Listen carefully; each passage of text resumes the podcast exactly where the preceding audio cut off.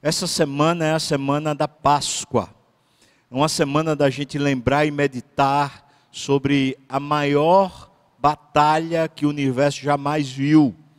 É uma batalha espiritual. É a batalha de Deus contra o pecado dos homens, a batalha de Deus contra o império das trevas, para arrancar os homens desse domínio do mal, a fim de vivermos uma nova vida e vivermos contemplando e glorificando a Deus. Essa é uma história tremenda, é a história da nossa salvação. Essa semana a gente pode viver um momento assim singular, né? É, eu estou provando hoje o jejum, não porque o presidente da República convocou, mas simplesmente porque é uma oportunidade de quebrantamento, uma oportunidade de esvaziamento. E eu fiz uma pergunta aqui para o pessoal do louvor, se por acaso uma pessoa que é maligna, uma pessoa que é inimigo do bem, chegasse para você e perguntasse ou pedisse para você: você pode por acaso orar por mim? Você oraria por essa pessoa? Eu oraria. Se fosse uma pessoa que a gente sabe que é satanista, o que faz realmente a prática do mal, um homem mau, e dissesse para nós assim: Você pode, por favor, orar pela minha família, pela minha casa? Você oraria? Eu oraria. Para mim, o princípio é simples. Há uma convocação, a meu ver, de Deus, não de homem algum, para que o povo brasileiro, para que aqueles que conhecem a Deus, se coloquem em quebrantamento, em humilhação diante de Deus, buscando do Senhor a sua suficiência e a sua força. Eu chamo você para viver essa semana nesse quebrantamento, nesse esvaziamento, pedindo a Deus a suficiência dele, quem sabe uma visitação do Senhor especial nessa época de Páscoa. Deus sare a terra, o mundo todo. Deus abençoe o nosso país, que é a nossa casa. É a minha casa. Eu moro aqui, eu sou brasileiro. Então eu estou orando, estou jejuando para que Deus sare a nossa terra, sare a minha terra eu estou orando e jejuando para que Deus dê sabedoria aos governantes, todos, todos os que estão investidos de autoridade e de poder. Então, chamo você, irmão, a fazer jejum na presença do Senhor, independente de quem chamou você para jejuar. Seu jejum é diante de Deus, é o seu coração quebrantado que agrada a Deus. Então, que quem quiser use isso como patrimônio político, eu estou pouco me lixando, o que eu, me importa de fato viver diante de Deus e de fato me quebrantar diante de Deus, buscando reconciliação, restauração para essa terra, para o momento que vivemos, seja no Brasil, seja no mundo. Muito pode, por sua eficácia, a súplica do justo, pode haver cura, pode haver restauração. Foi o próprio Senhor que nos ensinou que se o meu povo, que se chama pelo meu nome, se humilhar e orar e se arrepender dos seus maus caminhos e se quebrantar, eu ouvirei do céu, eu perdoarei os seus pecados, eu sararei a sua terra. Convido você para viver uma semana especial. Hoje a gente começa com a série As Incríveis Vitórias de Deus por Nós uma semana para a gente pensar sobre um Deus que sai à guerra. É um Deus que enfrenta aquilo que quer destruir a vida, quer destruir os seres humanos. Seja o que for, aquilo que quer tornar a vida vazia, sem sentido, uma vida perdida, uma vida sem horizonte, uma vida pequena. Certamente Deus sai à guerra, Deus quer restaurar a vida do ser humano. E eu quero começar contando a história da primeira Páscoa, aquela primeira batalha de Deus para que resgatasse um povo debaixo de uma grande opressão.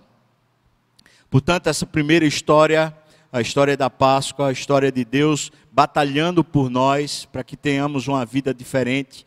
Essa primeira história será a história de uma libertação de um povo que estava oprimido.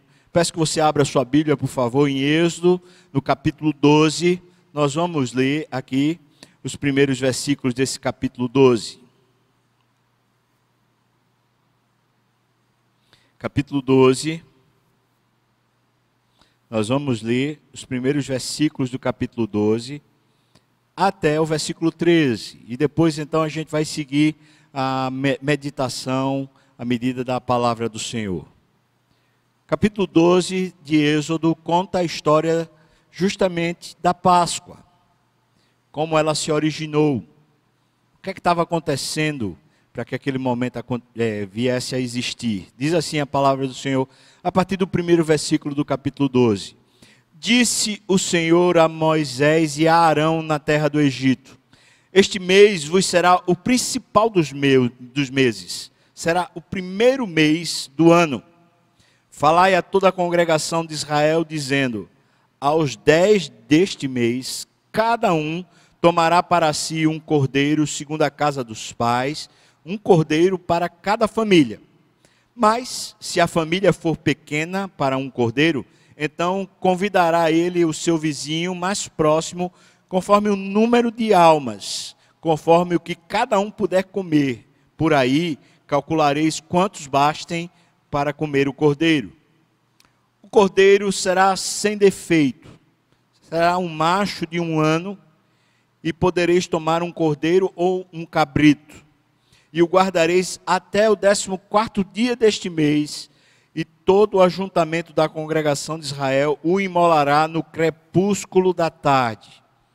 Tomarão do sangue e o porão em ambas as ombreiras e na verga da porta, nas casas em que o comerem.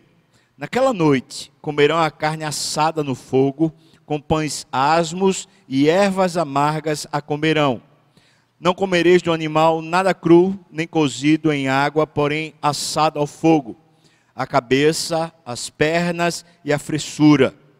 Nada deixareis dele até pela manhã.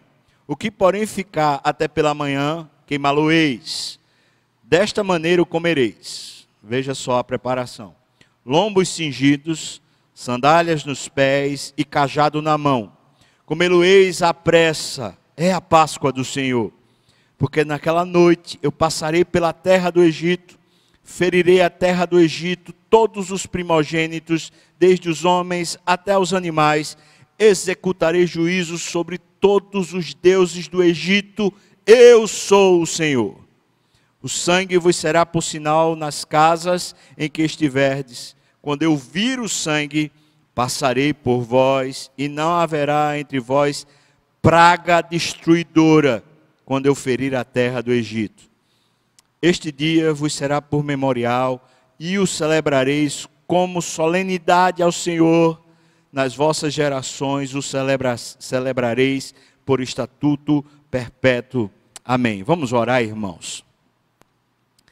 Ó Senhor, Senhor nosso, quando cantamos ao Senhor, é porque temos a esperança de que o Senhor se alegre, que o Senhor receba o nosso, a nossa exaltação, o nosso louvor. Quando oramos ao Senhor, é porque estamos buscando do Senhor refúgio.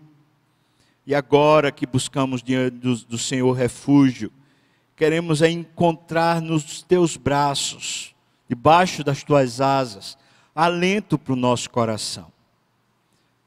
Fortaleza, Senhor, ânimo, o Senhor sabe em que ponto nós nos encontramos agora. E o que eu peço é que contemple cada pessoa que estiver agora participando desse momento. E por meio da tua palavra e através do poder do teu espírito, o Senhor restaure a alma e faça-o não só sentir, mas ver que o Senhor está com ele, com ela fortalecendo, amparando, amando, gerando um coração cheio de vida, Pai. Assim, Senhor, tem misericórdia de mim, me usa como instrumento, tem misericórdia para que essa palavra seja uma palavra que venha do teu coração para nós. No nome de Jesus, amém, Senhor Deus. Bom, como é que foi é, esse processo da Páscoa? A Páscoa é um final de uma batalha incrível que Deus fez contra os deuses do Egito, contra um sistema opressor que fazia com que o povo de Deus que estava lá no meio do Egito não conseguisse mais olhar para Deus e vivesse em meio a opressões de deuses e também a opressão do, dos próprios egípcios. Isso a gente encontra na narrativa de Êxodo, capítulo 3, versículos de 7 a 10. Veja as palavras que estão aqui. Disse ainda o Senhor: Certamente eu vi a aflição do meu povo que está no Egito. Eu ouvi o seu clamor por causa dos seus exatores. Conheço-lhe o sofrimento. Por isso eu desci a fim de livrá-lo da mão dos egípcios e para fazê-lo subir daquela terra a uma terra boa e ampla, terra que mana leite e mel. Pois o clamor dos filhos de Israel chegou até mim, e também vejo a opressão com que os egípcios os estão oprimindo. Vem agora, falando para Moisés, e eu te enviarei a Faraó para que tires o meu povo, os filhos de Israel, do Egito. O que é que a gente encontra nesse texto? Veja, ele diz: Eu vi a aflição do meu povo. Antes que houvesse qualquer clamor, antes que houvesse qualquer pedido, o que percebemos é que Deus estava examinando a condição, examinando o coração, avaliando como é que se encontrava aquele que era o objeto do seu amor, o povo de Deus. Depois diz: Eu ouvi o seu clamor. Ele examinava a condição, enquanto ele examinava a condição, Deus observando a nossa vida, a nossa história, ele ouvia o que de fato se passava dentro de nós. Um clamor. É claro que o povo certamente falava para Deus: Senhor, não aguento mais, ai que sufoco, ai que ruína, ai que destruição. Diz o clamor era por causa dos exatores, ou seja, aquilo que vinha em oposição a eles, aquilo que maltratava, desdenhava, gerava neles uma situação de aflição. Eles estavam aflitos, clamavam, Deus ouvia. É muito bom a gente lembrar que antes que a gente ore, Deus já conhece a situação do nosso coração. E quando a gente finalmente põe em palavras aquilo que a gente está tá sentindo, ou mesmo que a gente não consiga expressar com precisão o que a gente está sentindo, Deus está pronto para ouvir a nossa oração. Foi assim há 3.300 anos atrás com um povo que tinha muitos problemas. Assim é hoje, enquanto vivemos esse momento da história, esse fascículo da história onde certamente existe tanta aflição querendo tomar o nosso coração. Diz o texto: Conheço-lhe o sofrimento. Preste atenção, Deus entende muito bem o que estamos passando, assim como ele entendia muito bem o que se passava. Quando a gente lê o relato que a gente acabou de ler do capítulo 12, Deus faz questão de dizer que ele está batalhando contra os deuses. Veja o versículo 12, ele diz: Executarei juízo sobre todos os deuses do Egito. Ou seja, era uma batalha espiritual, não era uma batalha contra em si os homens do Egito, ou contra o faraó do Egito, mas contra todo aquele sistema que era gerenciado por uma, uma idolatria atroz. Eles tinham muitos deuses e eles viviam observando as demandas desses deuses, e o povo de Israel estava lá sofrendo debaixo desse sistema opressivo. A palavra sofrimento que está aqui significa tanto dor física como também dor mental. Portanto, são, é o nosso corpo e as nossas emoções. Talvez os dois grandes elementos com os quais nós lidamos nesse momento que vivemos essa pandemia. Primeiro elemento é um medo, um pavor de que de repente a nossa saúde seja tirada, de repente a gente tenha que ir para o hospital e de repente, né, no pior dos casos, a gente morra sem conseguir respirar porque não tem, não tem leito, não tem hospital para a gente ficar. Esse é um, é um medo que toma conta do nosso coração. Deus está dizendo, eu conheço isso. Esse medo a respeito da, da dor física. Eu conheço. Mas o outro é mental, ou seja, é apenas nas emoções, as inseguranças de não saber o que é que vai ser daqui a pouco, o dia de amanhã, daqui a uma semana, daqui a um mês, quanto tempo vai durar o isolamento, quanto tempo vai ser esse processo e mais. Quando finalizar esse processo, será que a gente vai ter vida? Será que a gente vai ter recursos? Será que a gente vai ter condição? O fato é que essa insegurança, o que é que vem? Além de eu não saber se eu vou ficar ou não doente, mas o, o que é que vai chegar depois disso, tem gerado na gente muita crise emocional. Alice a essas crises emocionais, talvez, a própria condição em que já estávamos vivendo antes que isso tudo se estabelecesse. Alguns casamentos em crise, alguns problemas familiares gigantes e que de repente a gente está agora imerso neles. A gente está tendo que conviver, está tendo que né, resolver situações que a gente buscava fuga no trabalho, fora de casa, em outras coisas, a gente buscava não resolver. Agora a gente tem que resolver. E tudo isso causa muito conflito dentro do nosso coração. Então, casamentos com problemas sérios, questões financeiras é, assaltando a nossa, nossa vida, insegurança sobre o futuro, familiares que estão doentes, pessoas com problema de depressão, pessoas com, com um problema grave de solidão, de se sentirem solitários, desamparados, mal acolhidos, familiares que estão às vezes dizendo para nós coisas que pesam no nosso coração e a gente sente, sente um, uma sentença de, de peso, de cansaço. Tudo isso Deus conhece. Isso é lindo, irmão. Conheço-lhe o sofrimento. Deus sabe exatamente o que é que está tomando o nosso coração. E diz mais: por causa disso, desci a fim de livrá-lo. A palavra desci aqui significa marchando. Ele desceu marchando, como uma tropa de exército. Então ele está indo para uma guerra. Deus está vindo em nosso favor como um general, como o Senhor de exército, como o Deus da batalha. Ele vem marchando e diz para livrá-lo, literalmente arrancá-lo e redimi-lo. Ou seja, eu vou tirá-lo desse cativeiro, vou tirá-lo dessa opressão. Preste atenção, conheço-lhe o sofrimento, é por causa disso que eu batalho para tirá-lo dessa, dessa, agonia, tirá-lo dessa opressão. Glória a Deus, esse é o nosso Deus. Ele diz: fazê-lo subir a uma terra boa e ampla. A palavra aqui é fazê-lo ascender. Agora, veja como no hebraico ele faz um trocadilho. Ele diz: Deus desce a fim de fazer-nos ascender. Ou seja, Deus vem em nosso encontro na, na, posição mais baixa, essa posição de sofrimento maior, a fim de nos colocar numa nova posição, nos ascender, nos fazer subir para uma nova vida, uma vida de uma condição diferente.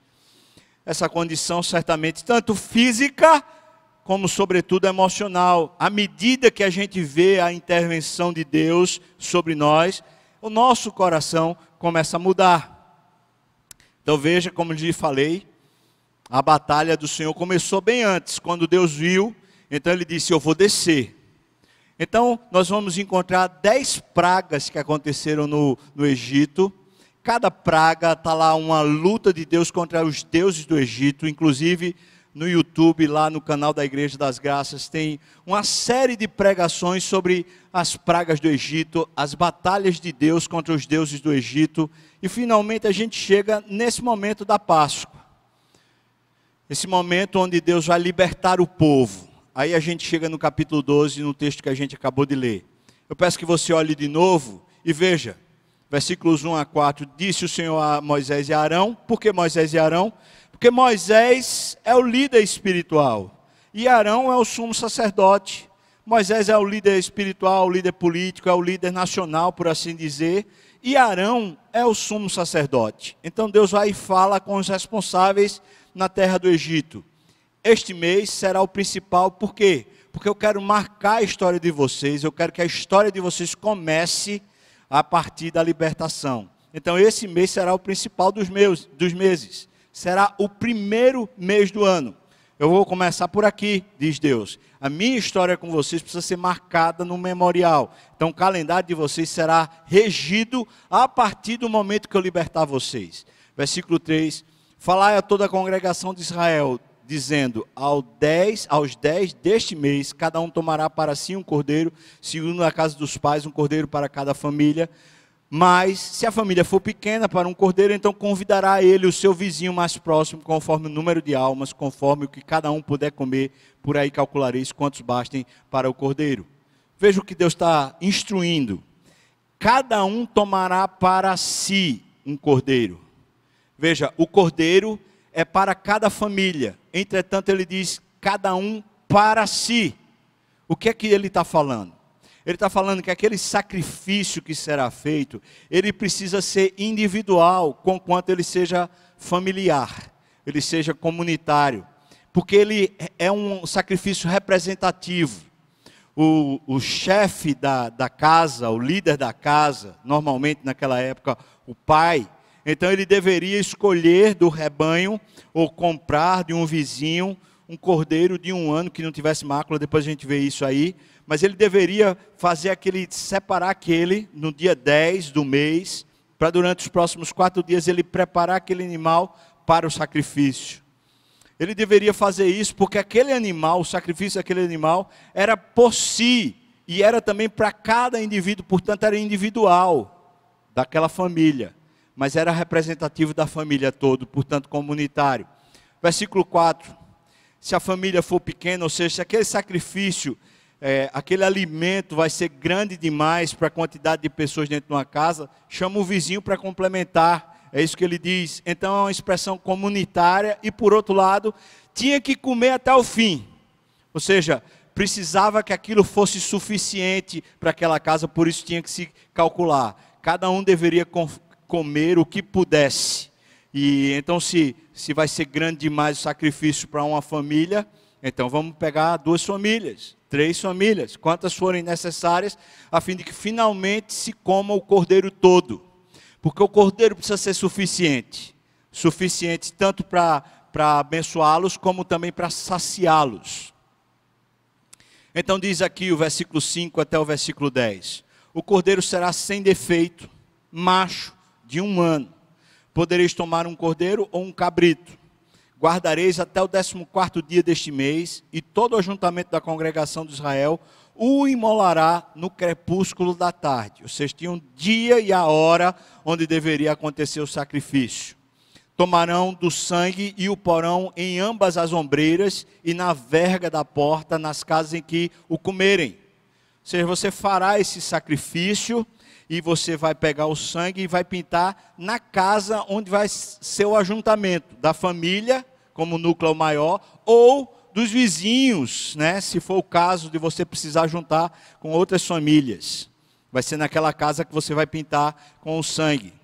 Naquela noite, comerão a carne assada no fogo, com pães asmos e ervas amargas a comerão. Não comereis do, do animal nada cru, nem cozido em água apenas assado ao fogo, a cabeça, as pernas e a fressura. Nada deixareis dele até pela manhã. O que podem ficar até pela manhã, queimá-lo-eis. Veja algumas coisas que vêm. Versículo 5, ele fala das qualidades do cordeiro e uma unidade comunitária. Ele diz: o cordeiro tinha que ser sem defeito, macho de um ano. Poderia ser um cordeiro ou um cabrito, mas precisava ser sem defeito, macho e de um ano. Essa é a normativa. Isso depois se torna, no rito da lei, como o sacrifício perfeito para tirar o pecado do ser humano. Você vai encontrar isso em todo o livro do Êxodo, depois no livro de Levíticos, essas normas. Então Deus está começando um processo falando a substituição por sua vida precisa ser um cordeiro sem defeito, macho e de um ano. Também diz aqui o texto: você vai guardar e então o ajuntamento da congregação de Israel o imolará no crepúsculo da tarde. Ou seja, essa não será uma ação unitária, mas será uma, uma ação da comunidade unida. A comunidade, claro, cada grupo na sua própria casa, mas a comunidade toda está celebrando a mesma coisa. Versículo 7: o sangue se torna um sinal, por isso tem que pintar né, nos umbrais, tem que no vergalhão da porta, teria que pintar, porque é o sinal, sinal de que você crê. Ou seja, se você está lá na sua casa e você diz assim: Ah, eu não quero participar dessa cerimônia, não faz a oferta, não, não coloca é, nos umbrais da porta, e espera.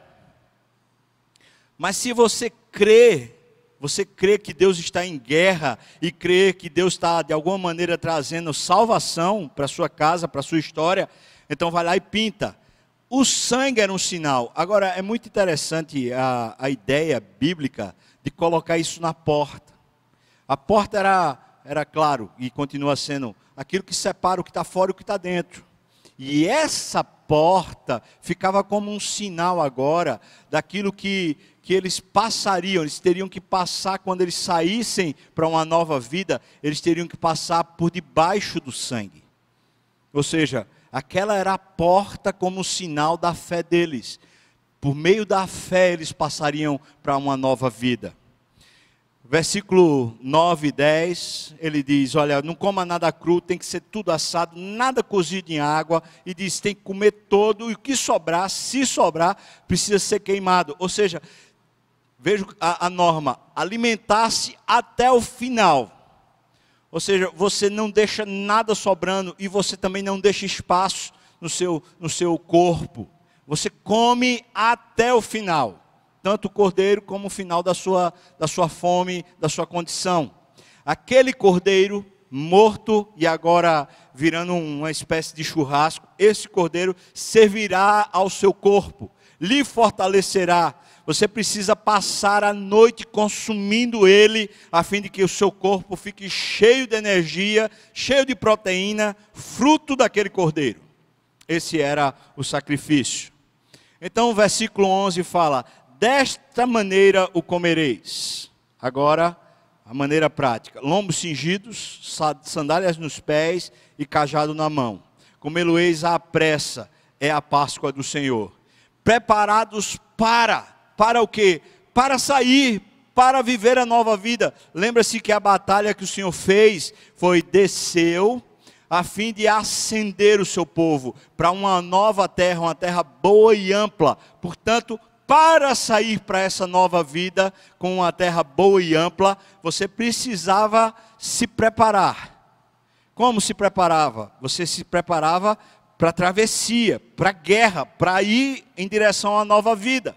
Lombos cingidos, ou seja, você está vestido, sandálias nos pés, cajado na mão. Você vai caminhar. Diz, você precisa comer com pressa, porque você vai sair de manhã. Então você passa a noite comendo aquele negócio apressado, porque você precisa tomar providência para sair. Vai sair, é a Páscoa do Senhor. Sabe o que é interessante? Quando você lê o texto, capítulo 13, você vê que quando houve a praga do, do, da morte dos primogênitos, que acontece justamente no momento da Páscoa, Faraó, de madrugada, quando vê que o seu filho primogênito está morto, ele fica irado e então ele começa a chamar todo o seu exército para que mande sair todos os hebreus, todos os israelitas saíssem logo dali. Ora, esse momento da, da ira de Faraó, eles precisavam sair às pressas.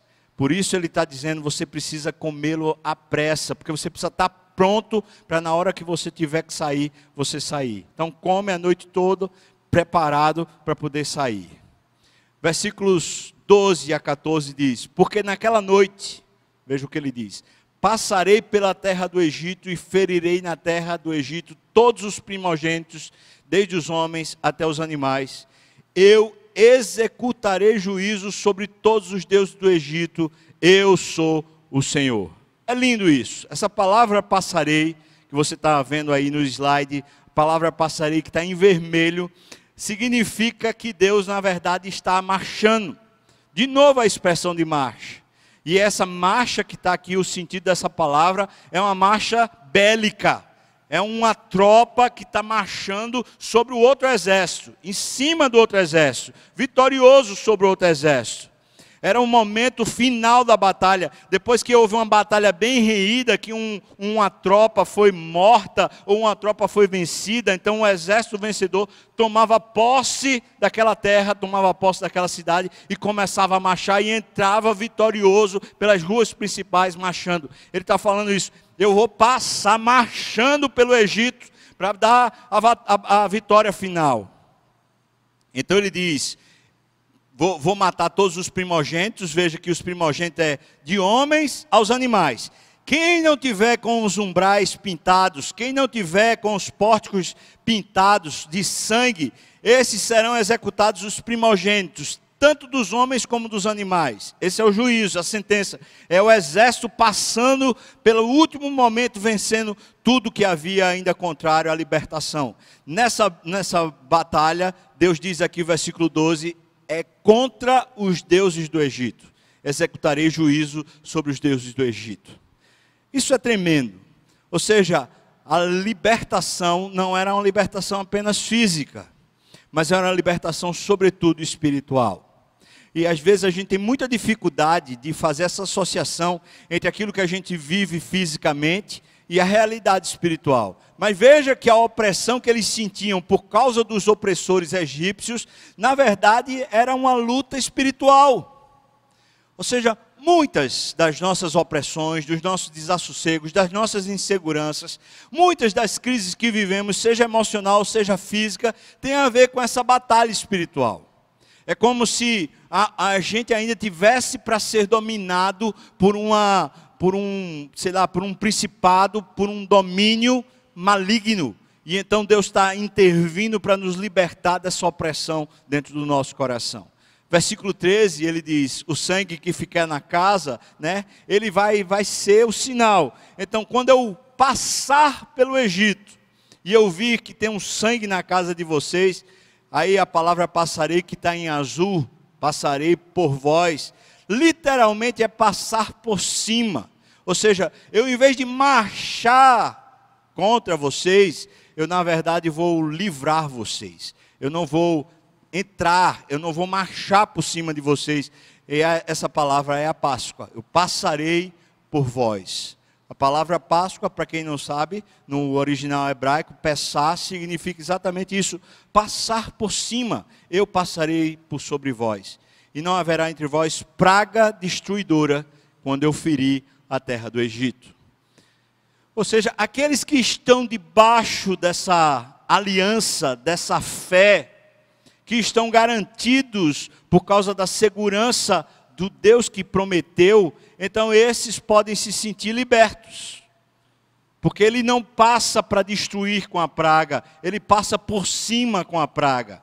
Qual, qual o sentido disso? É que o crente não vai pegar a doença, o crente não vai pegar alguma, alguma mazela, alguma coisa, não. O sentido é que essas coisas que haverão de acontecer, e podem acontecer comigo, como com qualquer pessoa crente, elas não tomarão o nosso coração. Por quê? Porque Deus está intervindo, Ele está fazendo com que essas coisas passem por cima de nós e não passarão de fato dentro de nós. 14 diz: Este dia vos será por memorial ou seja, eu estou marcando uma data aqui para vocês celebrarem como solenidade e as vossas gerações precisam celebrar isso por estatuto perpétuo. O que Deus fez foi uma declaração de guerra lá atrás e a guerra está chegando ao seu final aqui com essa batalha e Deus vencendo todo o sistema opressivo contra o povo de Deus a fim de libertá-lo. Versículos 15 até o versículo 17, agora ele diz: Como podemos viver depois da Páscoa. Ou seja, se Deus nos libertou, o que devemos fazer a partir dessa libertação para viver esse, esse momento, para provar esse momento? Diz aqui o versículo 15: Sete dias comereis pães asmos. A palavra asmo significa sem fermento, tá? Logo ao primeiro dia tirareis o fermento das vossas casas. Veja, vocês não vão comer os pães que estão com fermento. Mas veja que ele continua a instrução. No primeiro dia que vocês saírem, vocês vão pegar o fermento de dentro da casa de vocês e vocês vão colocar fora. Deixa eu explicar isso para você entender que processo é esse. Naquela época não existia padaria. Você não comprava o pão pronto lá fora. Você fazia dentro de casa. Como é que você fazia o pão diariamente? Você pegava a massa levedada e você separava uma parte da massa levedada para guardar para o dia seguinte. A fim de quando você fizesse uma nova massa, você misturava para ter levedo o suficiente para também essa próxima massa ficar levedada. E mais uma vez você tirava uma parte. Então, essa parte que você tirava, ela ficava guardada um dia, para que no próximo dia ela fosse usada a fim de contaminar, levedar a, a outra massa. O que ele está dizendo é: você não vai comer pão que esteja levedado, agora você vai pegar aquela parte que você guardou de levedura, aquela parte que você guardou de fermento, você vai deixar fora de casa, tá? Porque o, o sangue vai passar, o, anjo da morte vai passar, e o que leveda você fica do lado de fora, tá bom? Pois qualquer que comer coisa levedada, veja a severidade disso, desde o primeiro dia até o sétimo dia, essa pessoa será eliminada de Israel, vai ser morta. Versículo 16: Ao primeiro dia, primeiro dia aqui não é do mês, é o primeiro dia quando eles saírem, ou seja, é o décimo quinto dia, uma vez que o sacrifício da Páscoa acontecia no dia 14. Ao primeiro dia haverá para vós outros santa assembleia, ou seja, vocês vão celebrar ao Senhor. Também ao sétimo dia tereis santa assembleia, ou seja, a festa ao Senhor dos pães asmos era a festa de uma semana seguida. Uma semana celebrando o nome do Senhor sem levedo. Continua. Nenhuma obra se fará nele, exceto o que diz respeito ao comer. Ou seja, você não vai ficar trabalhando, fazendo nada, porque você está em consagração ao Senhor. Durante esse período que você está em consagração ao Senhor, você só pode comer não o que está levedado, obviamente, está claro nisso. Somente isso vocês poderão fazer. Versículo 17: Guardai, pois, a festa dos pães asmos, essa festa que dura uma semana, porque nesse mesmo dia tirei vossas hostes da terra do Egito, eu tirei vocês daquele sistema de opressão e de escravidão. Portanto, guardareis este dia nas vossas congregações por estatuto perpétuo. Como viver então depois que você foi liberto? Você vive sem se contaminar. Até aquilo que antes lhe contaminava, você deixa do lado de fora. Deixe-me explicar isso um pouquinho melhor. O fermento traz a ideia no original hebraico, o fermento, ele na verdade é uma, uma falsificação daquilo que a massa é de verdade. Ou seja, a massa de verdade é um jeito. Depois que você bota o fermento, ela fica inchada, inflada. Ela deixa de ser aquilo que ela de fato é ela fica falsificada, por assim dizer. Ela dá uma aparência que ela não é. Ela dá uma, uma perspectiva errada. Outra coisa, a massa levedada no original hebraico significa azeda. Literalmente o texto significa azedo. Enquanto que a massa não levedada no hebraico literalmente significa doce. Ou seja, o que acontecia quando levedava era que se azedava. Quando não se levedava, você tinha uma massa pura e doce. Então, o que Deus está passando, qual a instrução que Ele está passando é: você, durante aquela, aquele primeiro momento que você saiu do Egito, que eu libertei você daquela opressão, você não vai se inflar, você não vai ah, absorver nada que infle você, ou que mascare você, ou que faça você tentar ser aquilo que você não é ou seja, uma espécie de falsidade à medida que a, o fermento infla a massa. Então, o que é que Deus está falando para o povo? Vocês, por favor, parem de se contaminar. O sentido bíblico aqui está falando de deixar longe, deixar fora o pecado que é aquilo que contamina o homem. Isso é, é Jesus que explica para nós. Ele diz: não é o que entra que contamina o homem, mas é o que sai de dentro do coração do homem. Isso é o que o contamina. É o pecado que sai de dentro de nós que nos contamina. Então ele está falando: deixa fora. Deixa aquilo que é capaz de inflar seu ego. Deixa fora aquilo que é capaz de contaminar você para você viver uma vida sem Deus. Deixa fora da sua casa, deixa fora da sua vida. Interessante ser durante sete dias essa festa, porque quando, quando em hebraico se usa a expressão sete, assim como outros numerários têm sua significação, o sete em hebraico significa um tempo de perfeição. Ou seja, era um tempo de instrução e um tempo de perfeição. A nova vida, uma vida sem fermento, sem falsidade, sem coisa que infle o nosso ego, que gere em nós uma expectativa errada a respeito de nós mesmos. Um desafio que eu lhe faço nessa semana de Páscoa. É um desafio pessoal e cada um aceita do jeito que quiser. Nessa semana de Páscoa, preparando o nosso coração, vamos viver sem fermento. Estou falando que você não coma pão, eu acho que isso é, é mínimo. Estou falando de aquilo que infla o nosso ego, aquilo que faz o nosso coração ficar aborrecido. Olha, se Deus vem para nos libertar da opressão, por que a gente continua consumindo a opressão? Muitos dos vídeos que assistimos, muitas das notícias que nós continuamente estamos ouvindo, elas estão encharcando a nossa alma, estão gerando em nós uma, uma falta de alegria, um pavor, um sentimento de opressão. Já não basta a gente estar nesse, nesse sentido, né, é, opresso dentro de casa sem poder sair, já não basta a gente estar recluso, ainda some-se a isso, a gente continuamente sendo contaminado e fazendo com que o nosso coração fique inflado. Vamos largar isso. Eu convido você para largar isso. Larga essas coisas. Sabe, a gente pode receber as notícias, a gente pode estar bem informado, mas o que a gente não deve estar é com o coração inflado, contaminado, um coração cheio de aborrecimento. Por que a gente continua se preocupando?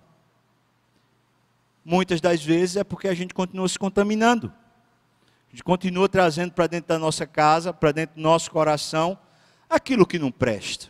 E aí eu falo no sentido tanto do pecado, quando a gente vai e faz e recebe coisas que são moralmente erradas, eticamente erradas, como por outro lado, a quantidade de coisas que vem continuamente nos meios de comunicação para gerar em nós uma apreensão, um medo, um pavor, um sistema opressivo. Eu chamo você para poder te largar isso. Vamos testar? Uma semana uma semana fora, fora dessas coisas, uma semana buscando ao Senhor, talvez uma semana fazendo jejum, uma semana buscando a Deus. Você pode fazer um jejum de 12 horas, um jejum de uma refeição, de duas refeições. Uma refeição, quem sabe, se você tem condição física, faz um jejum contínuo durante sete dias. É possível. O que eu estou falando, irmão? É da gente dizer, rapaz, eu, eu vou viver esse negócio. Eu vou provar essa libertação de Deus e eu vou evitar me contaminar, continuar me contaminando.